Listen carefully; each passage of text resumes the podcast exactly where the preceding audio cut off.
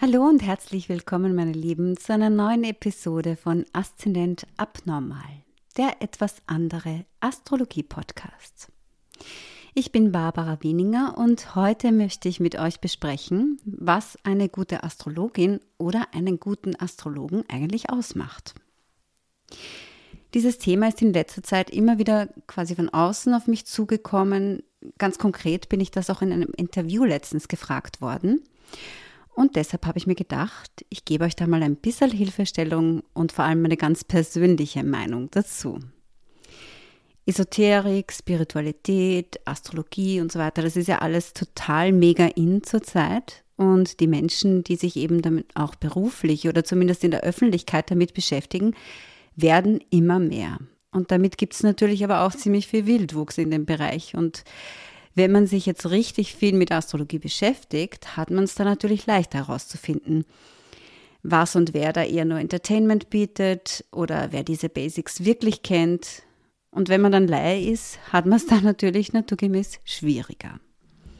Woran erkenne ich also jetzt jemanden, der das gut macht, einen guten Astrologen, eine gute Astrologin, beziehungsweise ist es vielleicht sogar einfacher zu beantworten, Woran erkenne ich es nicht oder zumindest nicht nur? Hätte man da mal die Ausbildung. Also die erste Schwierigkeit ist schon mal bei der Astrologie, dass diesen Berufstitel Astrologe, Astrologin eigentlich jeder führen kann, der mag. Das sagt eigentlich nichts darüber aus, wie intensiv man sich mit dem Thema beschäftigt hat. Es gibt also keine geeinte Ausbildung. Das heißt, keine offizielle Astrologenschule oder Akademie, in der man sein Handwerk lernen kann, zumindest nicht, soweit es mir äh, bekannt ist. Man kann sehr wohl Lehrgänge machen, man kann auch ein Diplom erwerben, von denen gibt es auch wieder richtig gute und schlechte, aber es gibt eben kein einheitliches Regelwerk. Das heißt, man kann also grundsätzlich auf vielen Wegen zur Astrologie kommen. Ich zum Beispiel habe komplett autodidakt angefangen. Was jetzt von diesen ganzen Wegen und Ausbildungen der beste ist, kann ich jetzt auch nicht mit hundertprozentiger Sicherheit sagen, weil jeder lernt anders. Gleichzeitig würde ich euch raten, dass es aber natürlich nicht schlecht ist, jemanden zu vertrauen, der jetzt Lehrgänge, Ausbildungen zu dem Thema gemacht hat. Da es aber gleichzeitig eben so viele unterschiedliche Wege und Ausbildungen gibt, ist es jetzt nicht das Qualitätsmerkmal, auf das man sich stützen kann.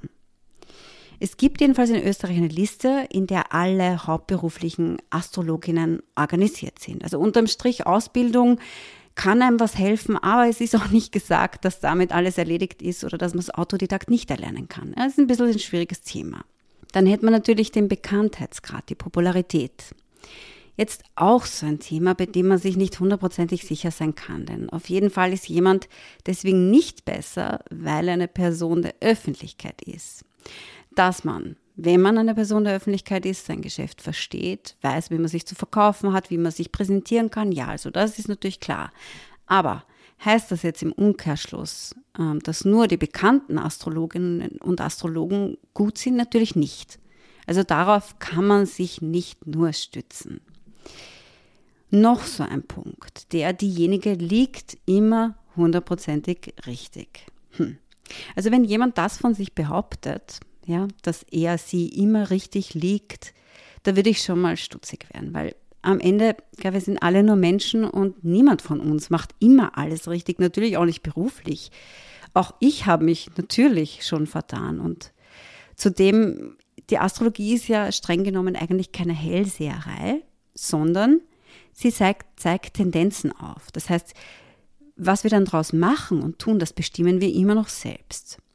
Zudem kann man so ein Horoskop auch nur richtig deuten, wenn man dazu den Kontext hat. Also es ist ja auch nicht egal, wo man auf die Welt gekommen ist, welche Privilegien man hat und so weiter. Das alles bestimmt natürlich leider auch unser Schicksal. Also wenn dir jemand also verspricht, dass er damit alles sehen kann, alles wissen kann, da wäre ich auch sehr skeptisch.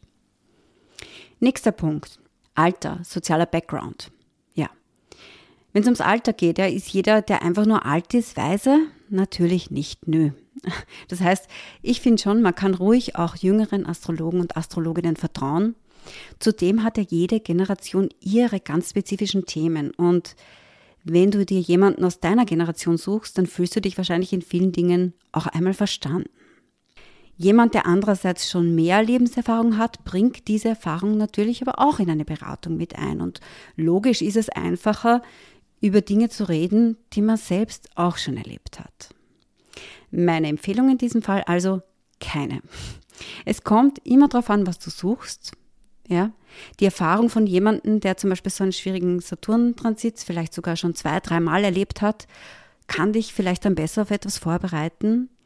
Andererseits ist ein Blickwinkel von jemandem, der so eine junge und moderne Astrologie lernt oder vertritt, kann natürlich auch mal gut sein, kann erfrischend sein. Und dasselbe gilt natürlich auch für Astrologen, Astrologinnen mit einem ganz anderen sozialen Background. Also natürlich kann man sich jemanden suchen, der ähnlich aufgewachsen ist, man fühlt sich verstanden. Manchmal kann es aber auch helfen, genau mit jemand anderen natürlich zu kommunizieren, da in die Beratung zu gehen. Da gibt es wirklich keine feste Regel. Ja, was die Beratung kostet.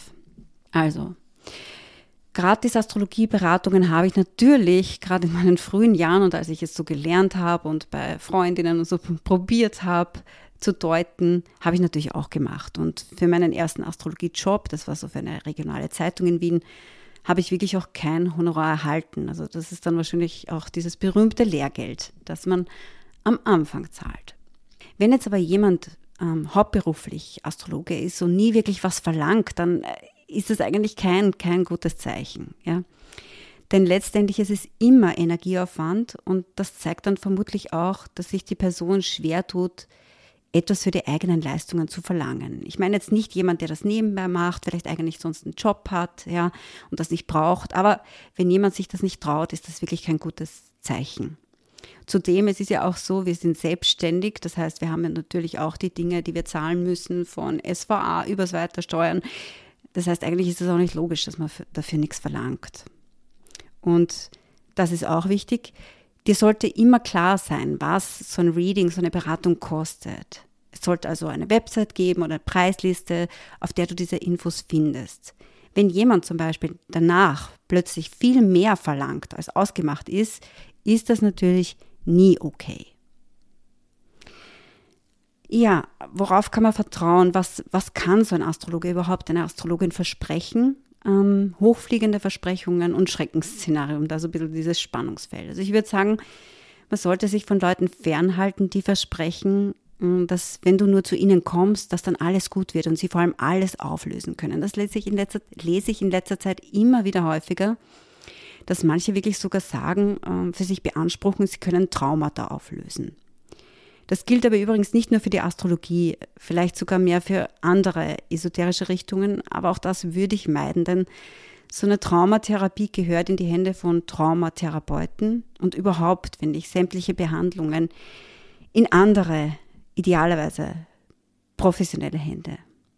Der Blick ins Horoskop, der kann vieles erklären und aufzeigen, aber heilen ist wieder was ganz anderes und puncto Schreckensszenarien, Katastrophenvoraussagen und so. Also klar, durch Corona sind so Schreckensszenarien eigentlich inzwischen unser tägliches Brot, auch in der Astrologie. Aber wenn jetzt jemand vor allem mit Angst arbeitet, dir immer nur Angst macht, dann tut das nicht gut. Also egal, ob diese Person hat, dann im Endeffekt recht hat oder nicht, ich glaube, das sollte man vielleicht auch eher umgehen. Kontaktaufnahme und da in dem Fall, wenn du sagst, du wirst ungefragt angeschrieben. Ja, das ist finde ich aktuell und vor allem auf Social Media ein Thema. Also Leute, die einem ungefragt DMs, also persönliche Nachrichten schicken, in denen sie sich, in denen sie dich eigentlich dazu auffordern, eine Beratung, ein Reading in Anspruch zu nehmen. Das machen natürlich auch nicht nur die Leute aus der Astrologieszene, sondern überhaupt alle möglichen Heiler, Coaches und so, aber das geht natürlich gar nicht. Also lass dich zu nichts drängen. Du machst das, wenn du das machen magst, aber nicht, weil dir jemand sagt, du musst das tun. Das ist nie richtig. Noch ein Punkt. Die Leute, die meinen, sie sind im Besitz der einzig richtigen Wahrheit. Ja.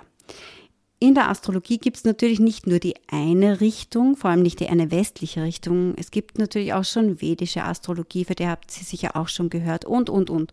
Zudem benutzt nicht jeder Astrologe, jede Astrologin dasselbe System, Häusersystem.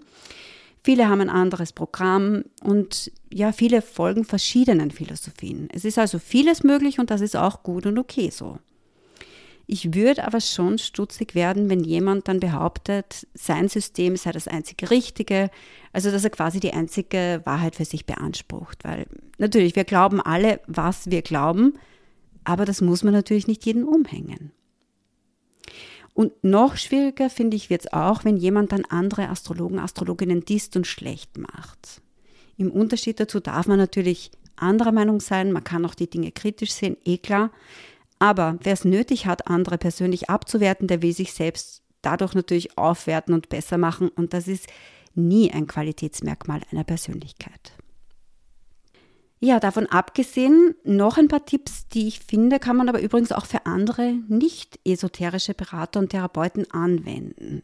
Ja, also an wen du dich wenden kannst. Natürlich hör auf dein Bauchgefühl. Schau dir an, wie die, derjenige die Astrologie beschreibt. Spür nach, was da bei dir ankommt. Das ist immer schwer zu messen, aber natürlich ist dieses Gefühl, ja, ob du denkst, hm, das ist gut, das ist angenehm, da fühle ich mich wohl mit dieser Art, ist immer der beste Indikator. Was du auch tun kannst, frag nach, ob die Beraterin, der Berater schon selbst Erfahrung, also konkret ähm, Coaching, Therapie oder Supervision erhalten hat. Weil damit sind die Chancen einfach größer, dass der diejenige nicht ständig seine eigenen Muster und Probleme auf dich projiziert. Und wer sowas wirklich gemacht hat, also Selbsterfahrung, der wird sicher auch kein Problem haben, wenn du danach fragst. Natürlich nach einer Beratung dann auch reflektier, reflektier wie es dir geht. Gut, wenn es dir gut geht, dann passt es natürlich. Wenn es dir jetzt aber nicht gut geht, dann solltest du das ruhig ansprechen können auch. Ja. Natürlich kann es dazu kommen, dass man nach so einem Reading traurig ist, dass man verwirrt ist. Ja. Das kann einerseits natürlich an der Person liegen, bei der du die Beratung gemacht hast. Aber natürlich kann es auch eine Folge dessen sein, dass man schwierige Themen besprochen hat. Das ist natürlich nie leicht, da kommen Emotionen hoch. Hier kommt es eigentlich nur darauf an, ähm, hier steht und fällt alles mit der Reaktion dieses Astrologie-Menschen. Also wenn Nachfragen, wenn Kritik und nochmal drüber reden okay ist, ja, und wenn das behandelt wird und nicht sofort abgetan wird, dann ist das auf jeden Fall ein Plus. Auch wenn du selbst zum Beispiel sagst, naja, das hat mir nicht so gefallen. Ich finde, da kann man das dann auch ganz gut messen, ob mit dem anderen, ob das wirklich auch gut ist, ob es da gut zugeht. Und wie gesagt, gilt für alle Berater meiner Meinung nach. Feedback geben ist sowieso immer richtig, hilft ja auch dem der Betreffenden weiter. Das waren jetzt meine persönlichen Tipps, die ihr natürlich auch wieder mit eurem Bauchgefühl, eurem kritischen Geist prüfen dürft und sollt. Ja. Wenn euch noch dazu Input einfällt oder noch ganz konkrete Fragen an mich habt, auch wie ich ganz persönlich etwas sehe oder mache, dann dürft ihr mir natürlich gerne schreiben. Würde mich sehr interessieren, wie ihr darüber denkt. Alle Kontaktinfos findet ihr auf meiner Homepage barbarawinninger.at und natürlich könnt ihr mir auch über Social Media schreiben ich wünsche euch alles Liebe und wir hören uns in zwei Wochen wieder.